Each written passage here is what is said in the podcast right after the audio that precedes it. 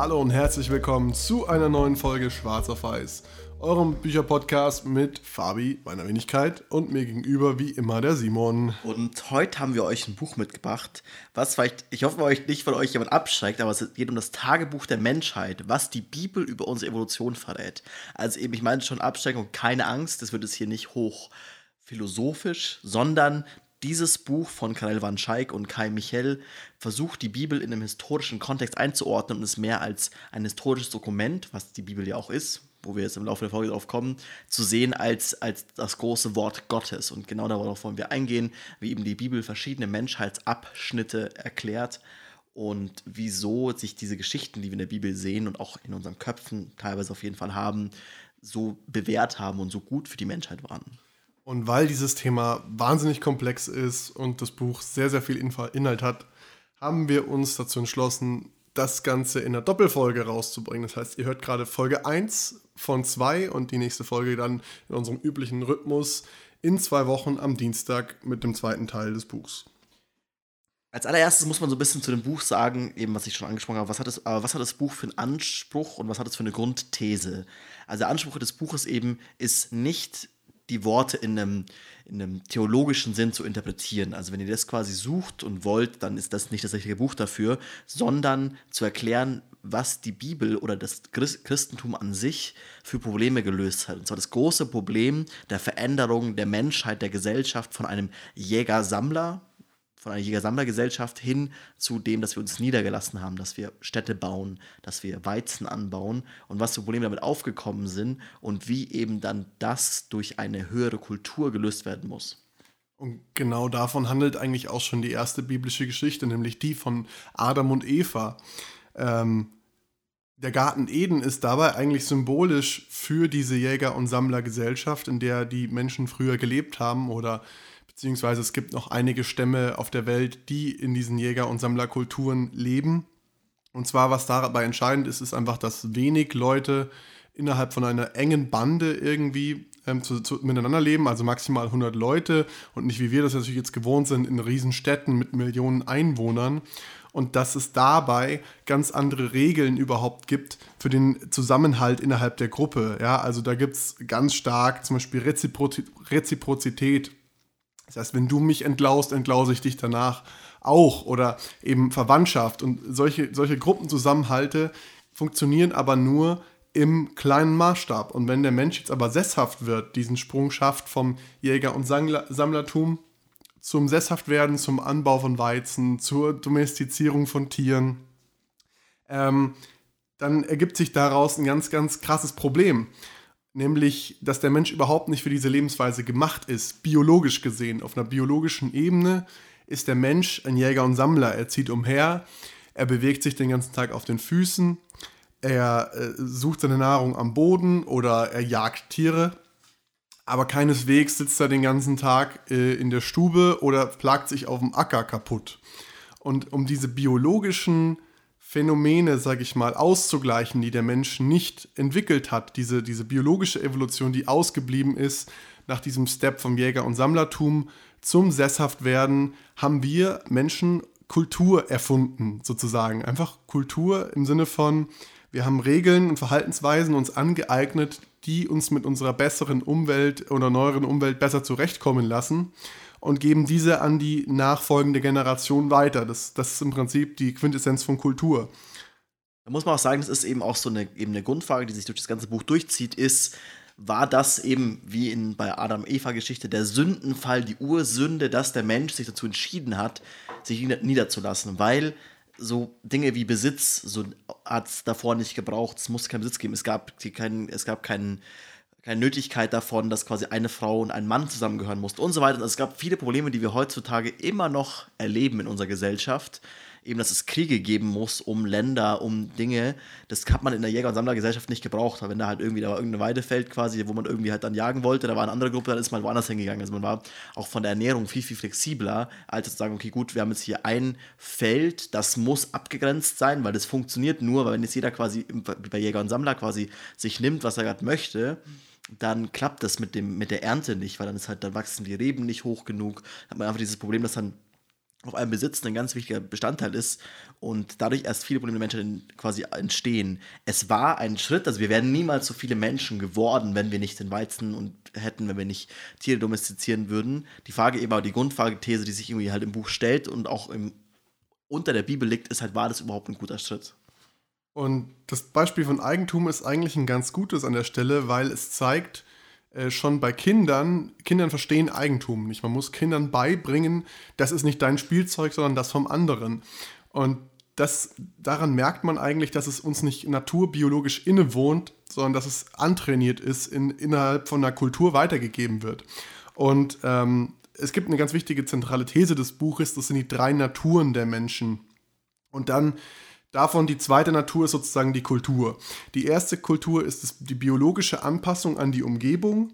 Das heißt, alles, was wir haben, um eben mit unserer biologischen, äh, evolutionsbiologischen Umwelt klarzukommen, äh, eben den aufrechten Gang oder das, das weiterentwickelnde Gehirn oder die feinen Hände, um Werkzeuge herzustellen. Das sind Anpassungen, die sind vor hunderttausenden Jahren oder ich glaube 70.000 Jahren oder so abgeschlossen worden quasi. Also seitdem haben wir uns biologisch nicht wirklich weiterentwickelt und an unsere Umwelt angepasst. Was wir aber stattdessen gemacht haben, ist eben unsere zweite Natur. Wir haben eine Kultur entwickelt, die wir von Generation zu Generation weitergeben, die sich auch sehr stark regional unterscheiden kann, die diese Phänomene, die wir erleben, ähm, in unserer Umwelt, in die wir biologisch nicht angepasst sind, ausgleicht sozusagen. Eben durch Regeln wie, okay, man gibt sich die Hand zur Begrüßung oder so. Das sind alles kulturelle Phänomene äh, und Verhaltensweisen, die angelernt sind und weitergegeben werden von Generation zu Generation. Und als drittes kommt die Natur quasi, also die dritte man die Vernunftnatur.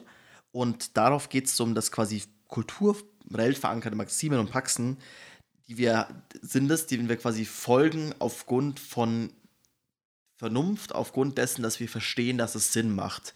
Und was hier wichtig ist bei diesen drei Kulturen, ist eben, wie stark der Mensch dazu tendiert, das zu machen. Und also quasi die erste Natur, die natürlich angeborenen Emotionen, Gefühle, Liebe zu, zu den Eltern und so. Das sind einfach Dinge, die sind in uns ganz tief verankert. Die sind von unserer tierischen Natur, von dieser ersten Natur dazu da, um quasi halt um, zu überleben das ist das Leichteste für uns. Wir tun uns am leichtesten, danach zu handeln. Es war eine Weiterentwicklung, ein schwieriger Schritt quasi an Gebräuche und Sitte, wo man auch Religion quasi ein, einordnen muss, dann zu machen. Und das muss man den Leuten sehr stark einbläuen und sehr stark irgendwie tief in den Kopf irgendwie halt brennen, weil selbst das ist schon irgendwie komisch für die Menschen, das zu machen. Eben sich die Hände zu waschen und so weiter. Man denkt da irgendwie halt nicht dran. Und dann die dritte Natur ist die allerschwierigste, dass der Mensch aus Vernunft irgendwie sagt, okay, ich mache jetzt Dinge, weil ich das irgendwie verstehe, aber es ist mir irgendwie eigentlich nicht wichtig oder das ist mir eigentlich nicht, ähm, ja, es ist, ich weiß nicht, wo das Gefühl herkommt oder ich kann es nicht erklären, wieso ich es machen sollte. Ja, oder es ist halt gegen deine Natur. Zum Beispiel, jeder weiß, okay, es ist schlecht, Süßigkeiten zu essen und wir sollten alle mehr Sport treiben, weil wir zu viel sitzen.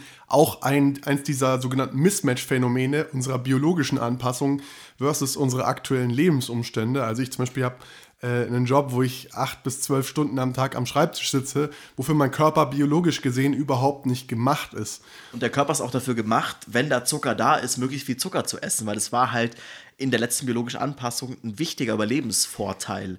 Aber da sind wir halt nicht mehr. Deswegen müssen wir diese anderen Naturen oben drauf packen, um als Gesellschaft zu überleben. Weil wenn wir jetzt alle nur Zucker uns reinstopfen, dann werden wir früh sterben an Diabetes, können uns nicht fortpflanzen und quasi als würden als Gesellschaft aussterben. Das ist ein bisschen überzogen, ist ein sehr starkes Beispiel, aber das ist so ein bisschen wie also wieso das auch gebraucht wird, diese kulturellen Phänomene. Und eben weil wir diese zwei anderen Naturen on top unserer ersten Natur entwickelt haben, findet auch quasi keine biologische Evolution mehr statt. Das heißt, wir entwickeln uns eigentlich nur noch kulturell und intellektuell weiter, aber nicht mehr biologisch bzw. physiologisch, anatomisch äh, passen wir uns gar nicht mehr in unsere Umwelt an, weil es diese externen Faktoren, die diesen Selektionsprozess auslösen, wie zum Beispiel eben äh, die, die kleinen, langsamen Menschen werden halt zuerst vom Löwen gefressen in der Savanne. Diese, diese Anpassungsprozesse existieren halt nicht mehr. Und da kommen eben diese Naturen, wie Simon schon gesagt hat, ins Spiel. Und da kommt auch die Bibel ins Spiel. Genau hier setzt die Bibel an. Also die Bibel kann man sehr stark in die zweite Natur verordnen, eben viel durch Regeln und Sitten. Also die Region ist da viel in der zweiten, auch teilweise eben noch auf der intellektuellen, auf der dritten. Aber ein Hauptding der Bibel, vor allem im Alten Testament, das Buch ist auch ein bisschen aufgeteilt in Erklärung des Alten und des Neuen Testaments, ist es so, dass sehr viele Regeln aufgestellt werden, sehr viele Verhaltenskodexe, um gesellschaftliches Leben zu organisieren, was man eben auf einmal gebraucht hat, weil vorher in einer kleinen, keine Ahnung, 50 bis 100 Menschen, Jäger- und Sammlergesellschaft, die irgendwie nebeneinander hergelebt haben in irgendwelchen Sitten, gab es diese extremen Regeln, die man gebraucht hat, nicht. Aber irgendwann waren es halt große Städte, man hat halt gemerkt, okay, zum Beispiel eben ein, ein, eine Geschichte aus der Bibel, wo man vielleicht den Ausspruch mal kennt. Ich kannte die Geschichte davor auch nicht, aber dieses Sodom und Gomorra, was zwei Städte waren, wo extrem viel un, so extrem viel Leid passiert ist. Da wurden Leute abgeschlachtet, es wurde rumgehurt, was in der Bibel auch mal ganz, ganz, ganz schlimm ist und so. Und quasi da, darauf leit, daraus leitet die Bibel Regeln ab, die quasi das gesellschaftliche Re Leben zusammen oder das gesellschaftliche Leben möglich machen sollen. Eben genau an den zehn Geboten, so du sollst nicht dann die Frau des Nächsten begehren, weil war halt blöd und man irgendwie mit der Nachbarin geschlafen hat und dann dafür umgebracht wurde. Das hat, war schlecht für die Gesellschaft. Da haben sich ja irgendwann irgendwelche intelligenten Schreiberlinge hingesetzt und gesagt, okay, gut, da machen wir was dagegen, da schreiben wir eine Regel dazu auf.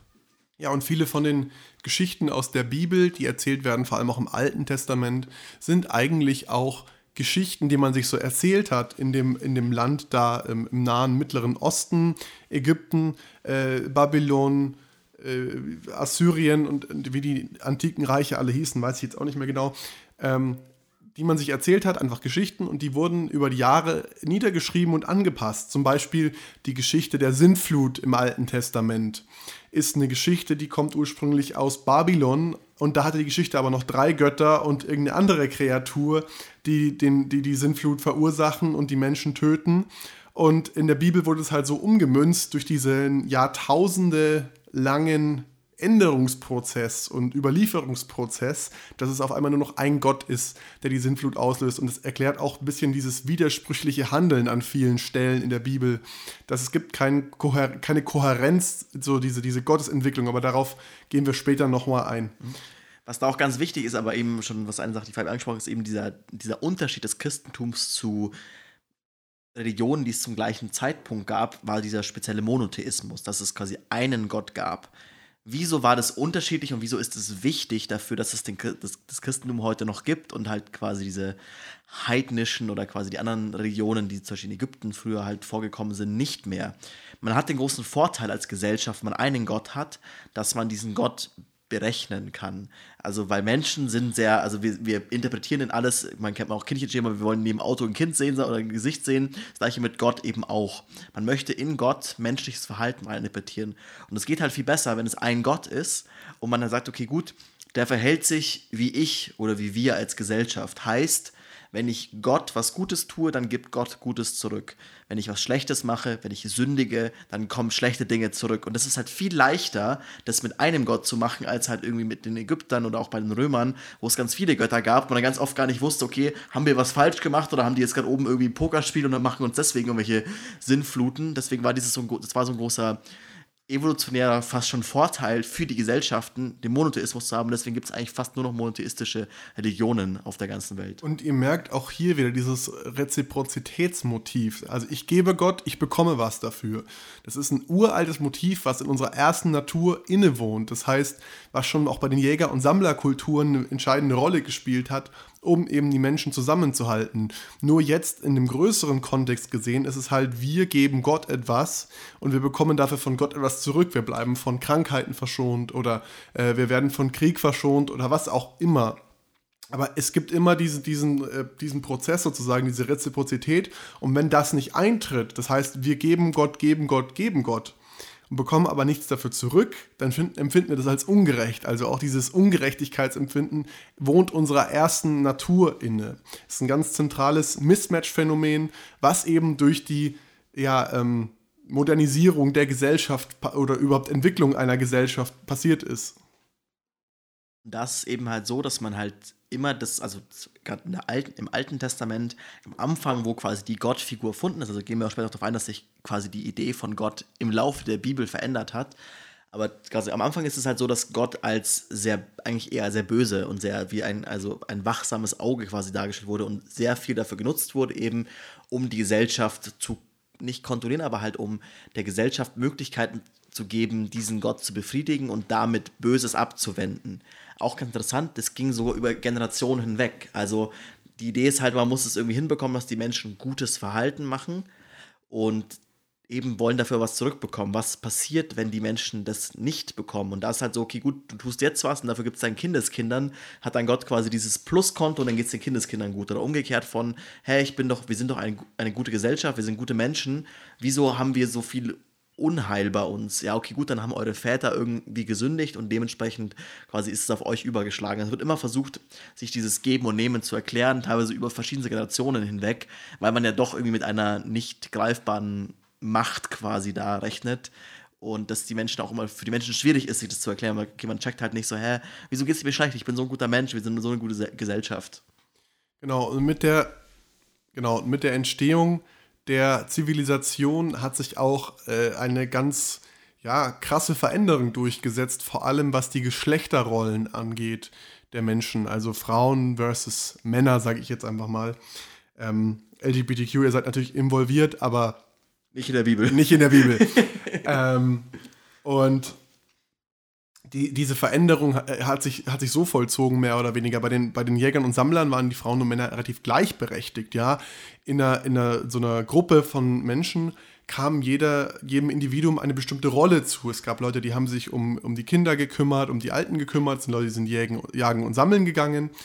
Und ähm, das war relativ ausgeglichen zwischen Männern und Frauen. Und Frauen konnten auch sich einen anderen Mann suchen oder, oder ihre Ehe beenden oder so. Also es, äh, es gab eine sehr krasse ja, Gleichberechtigung zu einem gewissen Maße. Und das hat sich stark verändert, als wir diesen Switch gemacht haben zur eigentumsbasierten Gesellschaft. Weil ab da an wurden Frauen eigentlich, ähm, ja, sozusagen zum Objekt oder objektifiziert, weil ähm, Männer haben quasi ihr Eigentum immer weitergegeben an die ältesten Söhne. Die ältesten Söhne mussten dann heiraten, Söhne bekommen, damit sie ihr Eigentum weiter vererben können. Und durch diesen ganzen Prozess ist das Patriarchat überhaupt erst entstanden.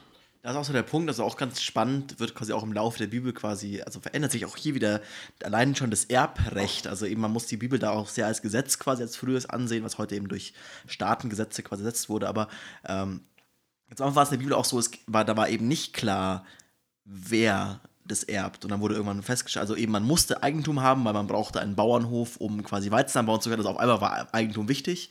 Wenn man gestorben ist, musste Eigentum quasi übergeben werden in einer friedvollen Variante. Und am Anfang war es aber so, das wurde quasi zwischen allen Söhnen, gab es die Möglichkeit, der Vater konnte sagen, ich mag dich am liebsten, du bekommst den Bauernhof, wie auch immer.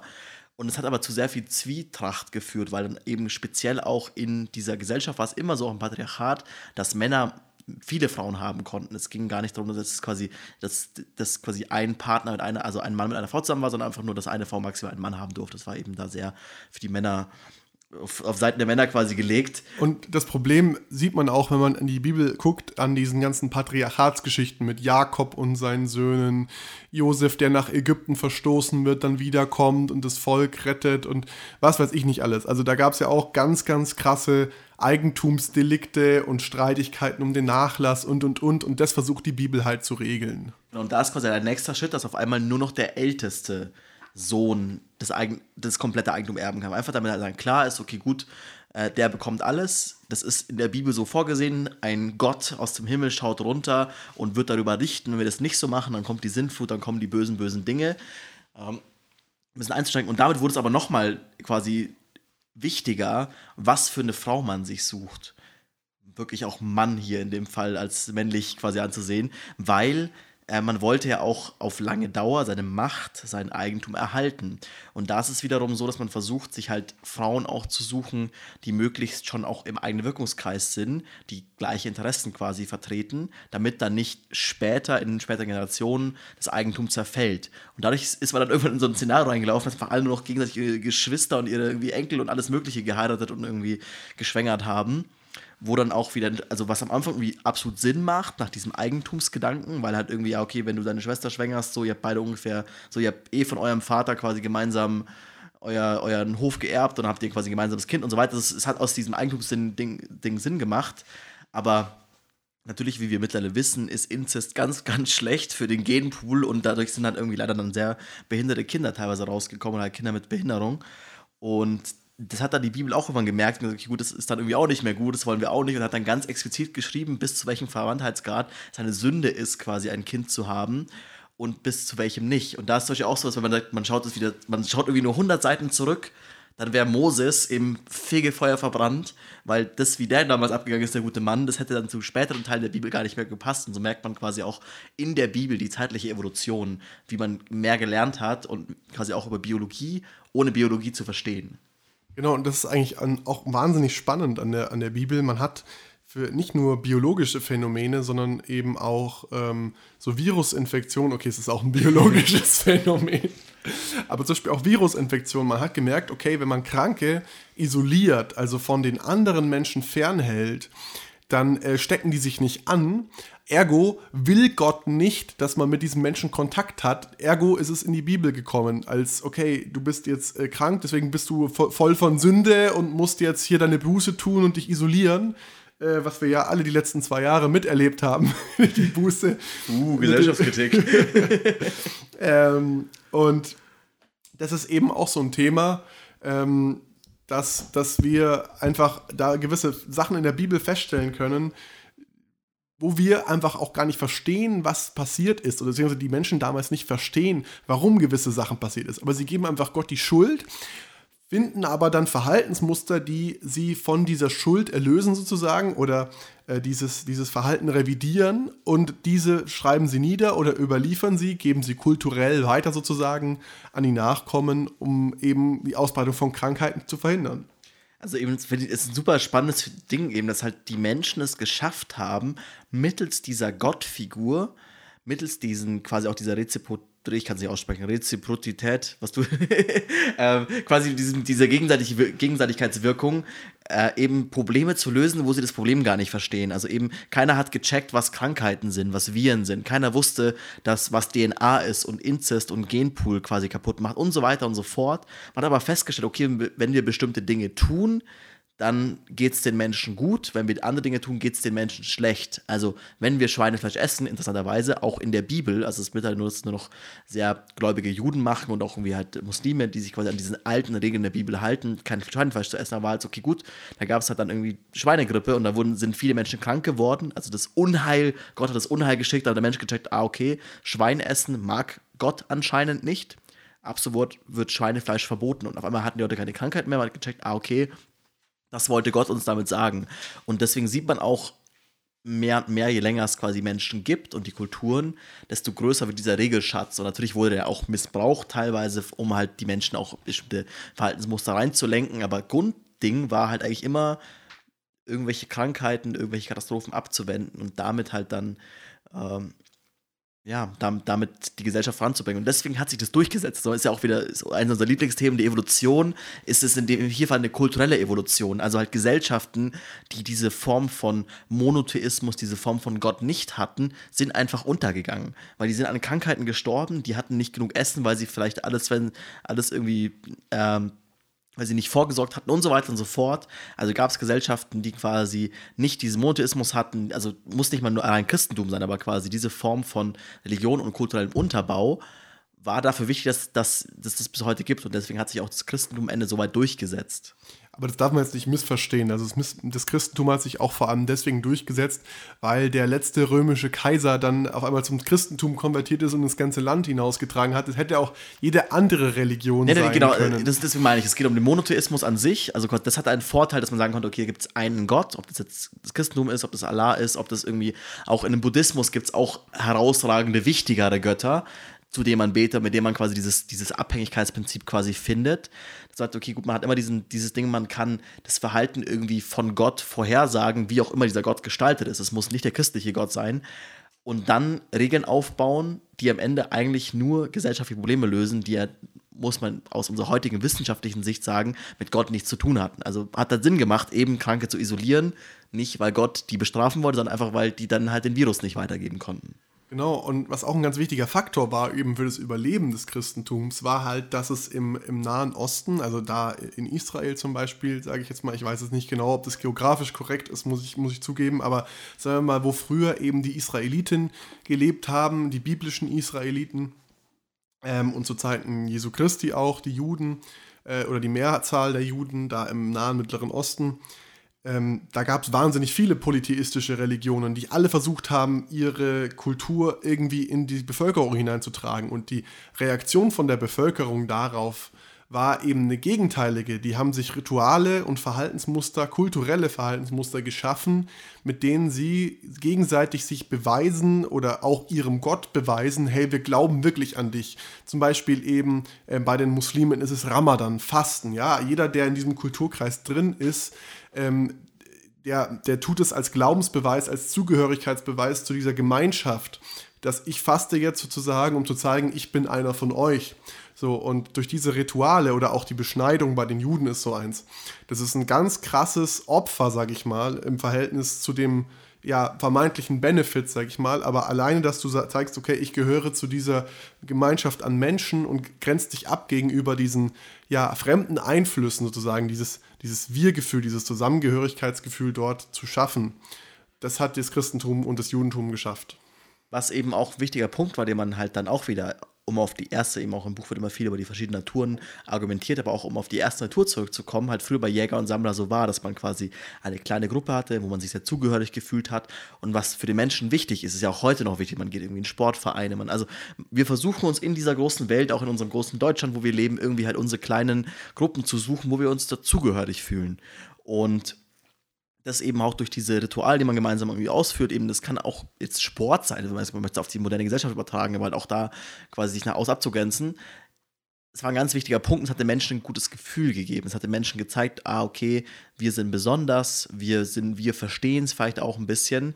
Und das war auch so ein wichtiger Punkt für Religionen, was aber wiederum dazu führt, dass speziell auch in altertümlichen Zeiten, auch aber teilweise auch noch heute, das sehr, sehr genaue Auslegen dieser biblischen Regeln, was vielleicht gar nicht im Sinne der Autoren ursprünglich war, zu so einem so einem Penisvergleich wird, so, okay, keine Ahnung, wer kann noch krasser sich an die Regeln halten und das eigentlich auch so zu über zu interpretieren, was dann eigentlich wiederum schlecht für die Gesellschaft ist. Aber halt dieses quasi einfach, wenn man sich diesen Zugehörigkeitsgefühl halt haben will, sagt, okay, gut, eben an jetzt nur mal Judentum rausgegriffen, sehr orthodoxe Juden sagen, hey, an, irgendwie am Sabbat darf ich noch nicht mal einen Lichtschalter betätigen.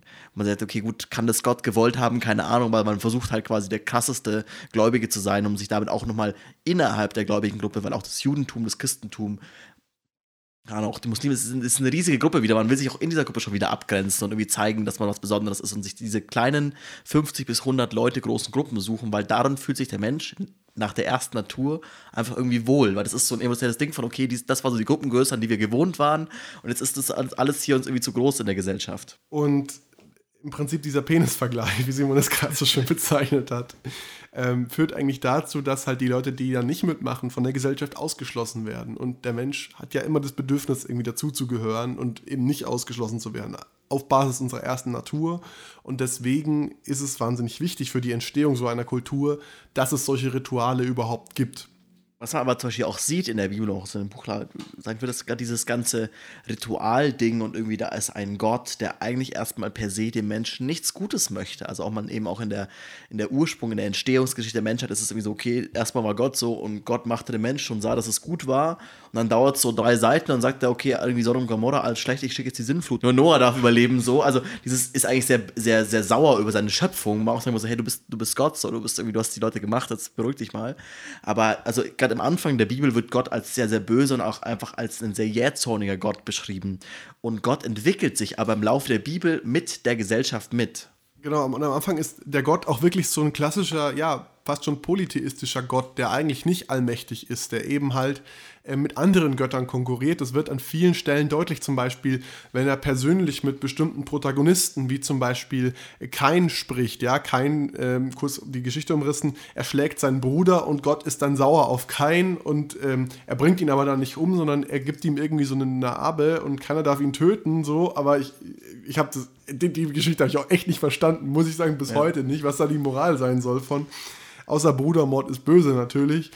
Ja, also ähm, dieses irgendwie, also dieses, dieses so ein sehr unberechenbarer, jähzorniger Gott, weil eben, eben nochmal zwei Seiten vorher hat irgendwie, haben die Menschen ein bisschen keine Ahnung, ein bisschen böse gemacht und dann war, okay, ich, ich töte euch alle. So, hier Sinnflut und irgendwie nur ein paar Tiere überleben. Nächstes Ding ist, okay, gut, er hat seinen Bruder umgebracht und bekommt so eine relativ lapidare Strafe. Dann gibt es die nächste Geschichte, wo es ja, wieder komplett jetzt, abgeht. Jetzt bringen wir ein bisschen was durcheinander, weil die Sinnflut war, glaube ich, in der Bibel chronologisch nach dem Kain und Abel.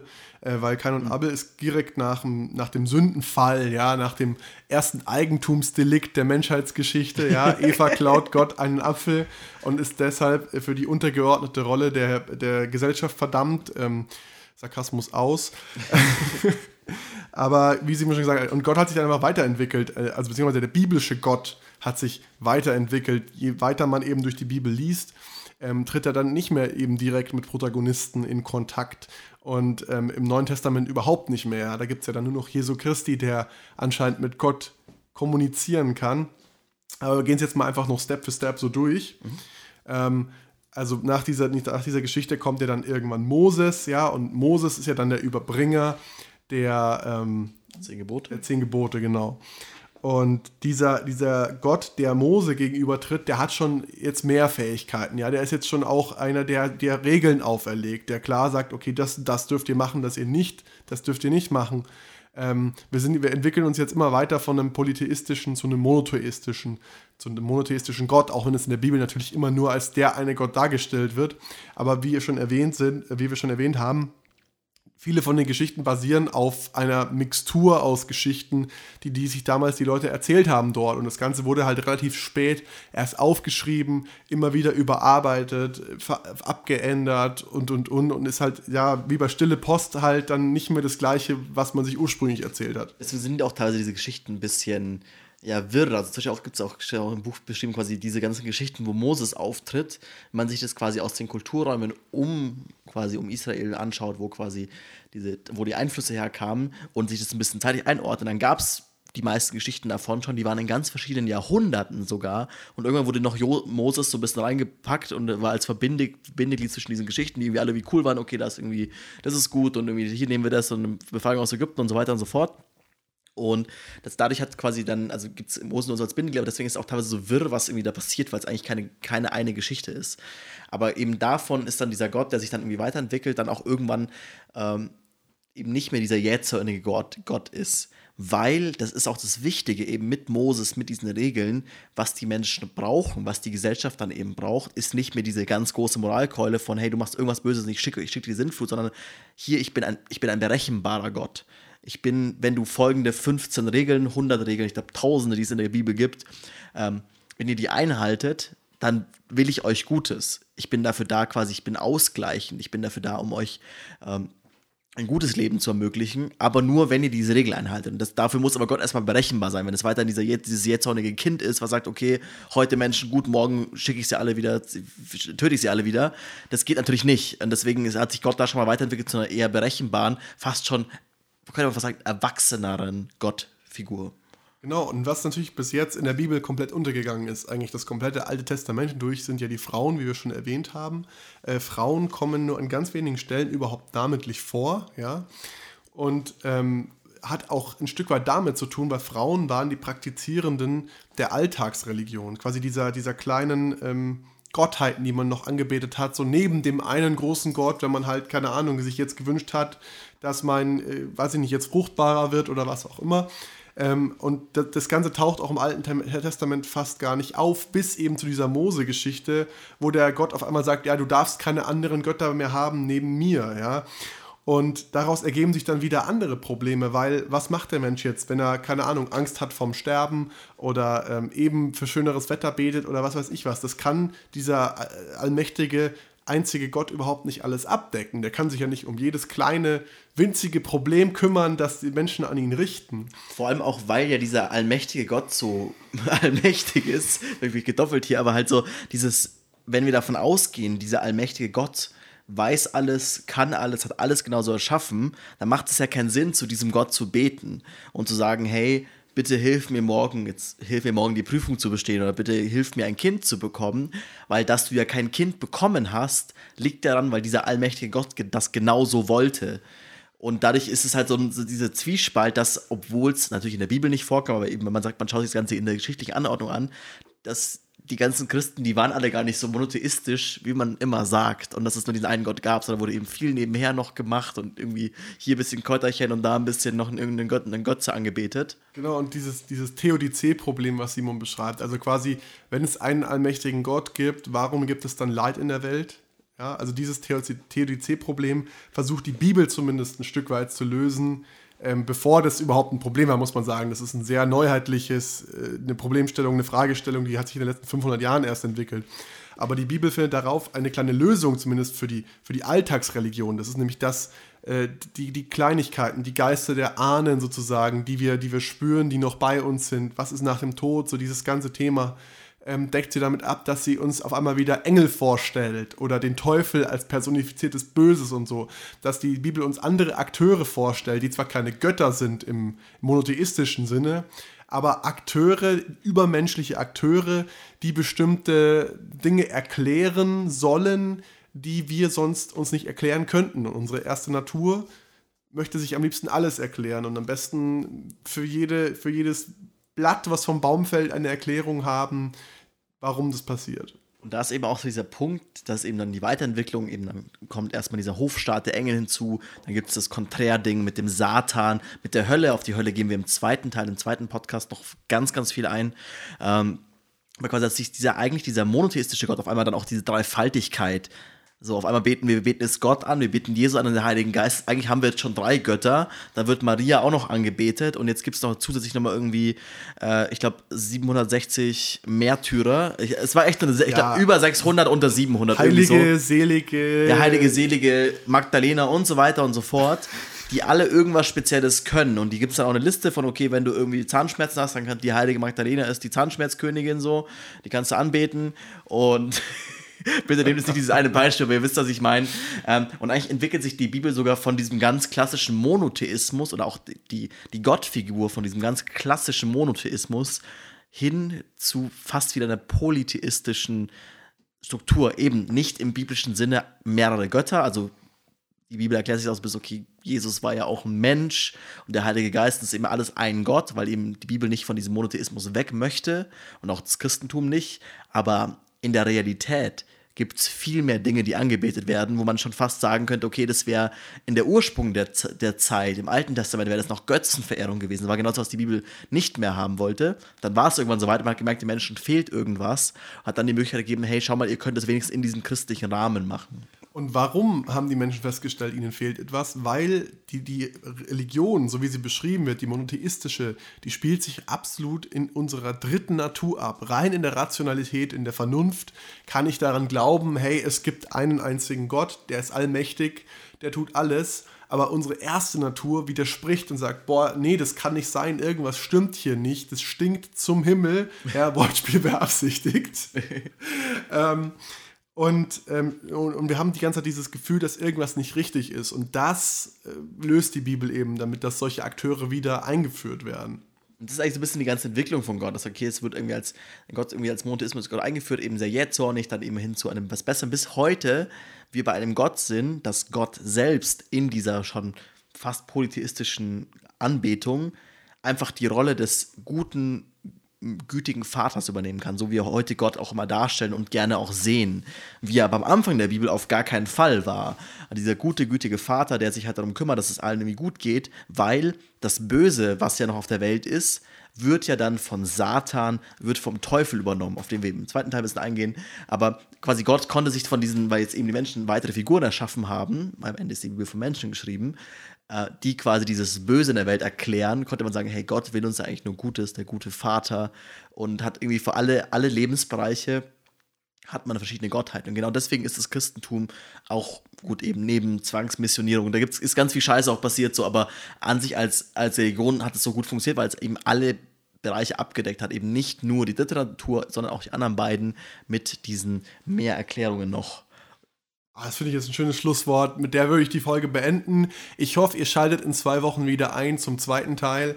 Und wenn ihr es noch nicht getan habt, folgt uns auf Spotify, Apple Music oder wo auch immer ihr die Folge gerade hört. Weil stellt euch mal vor, ihr verpasst jetzt die zweite Folge, weil ihr nicht auf, auf Subscribe geklickt habt. Ja, das wäre wär ganz, ganz ärgerlich. schlimm. Das wäre mega, mega ärgerlich. Äh, und vor allem auch unsere gewohnten Kategorien, diesmal noch nicht in der Folge, sondern erst in der zweiten. Dementsprechend, das dürft ihr euch nicht entgehen lassen. Bis in zwei Wochen. Ciao. Ciao.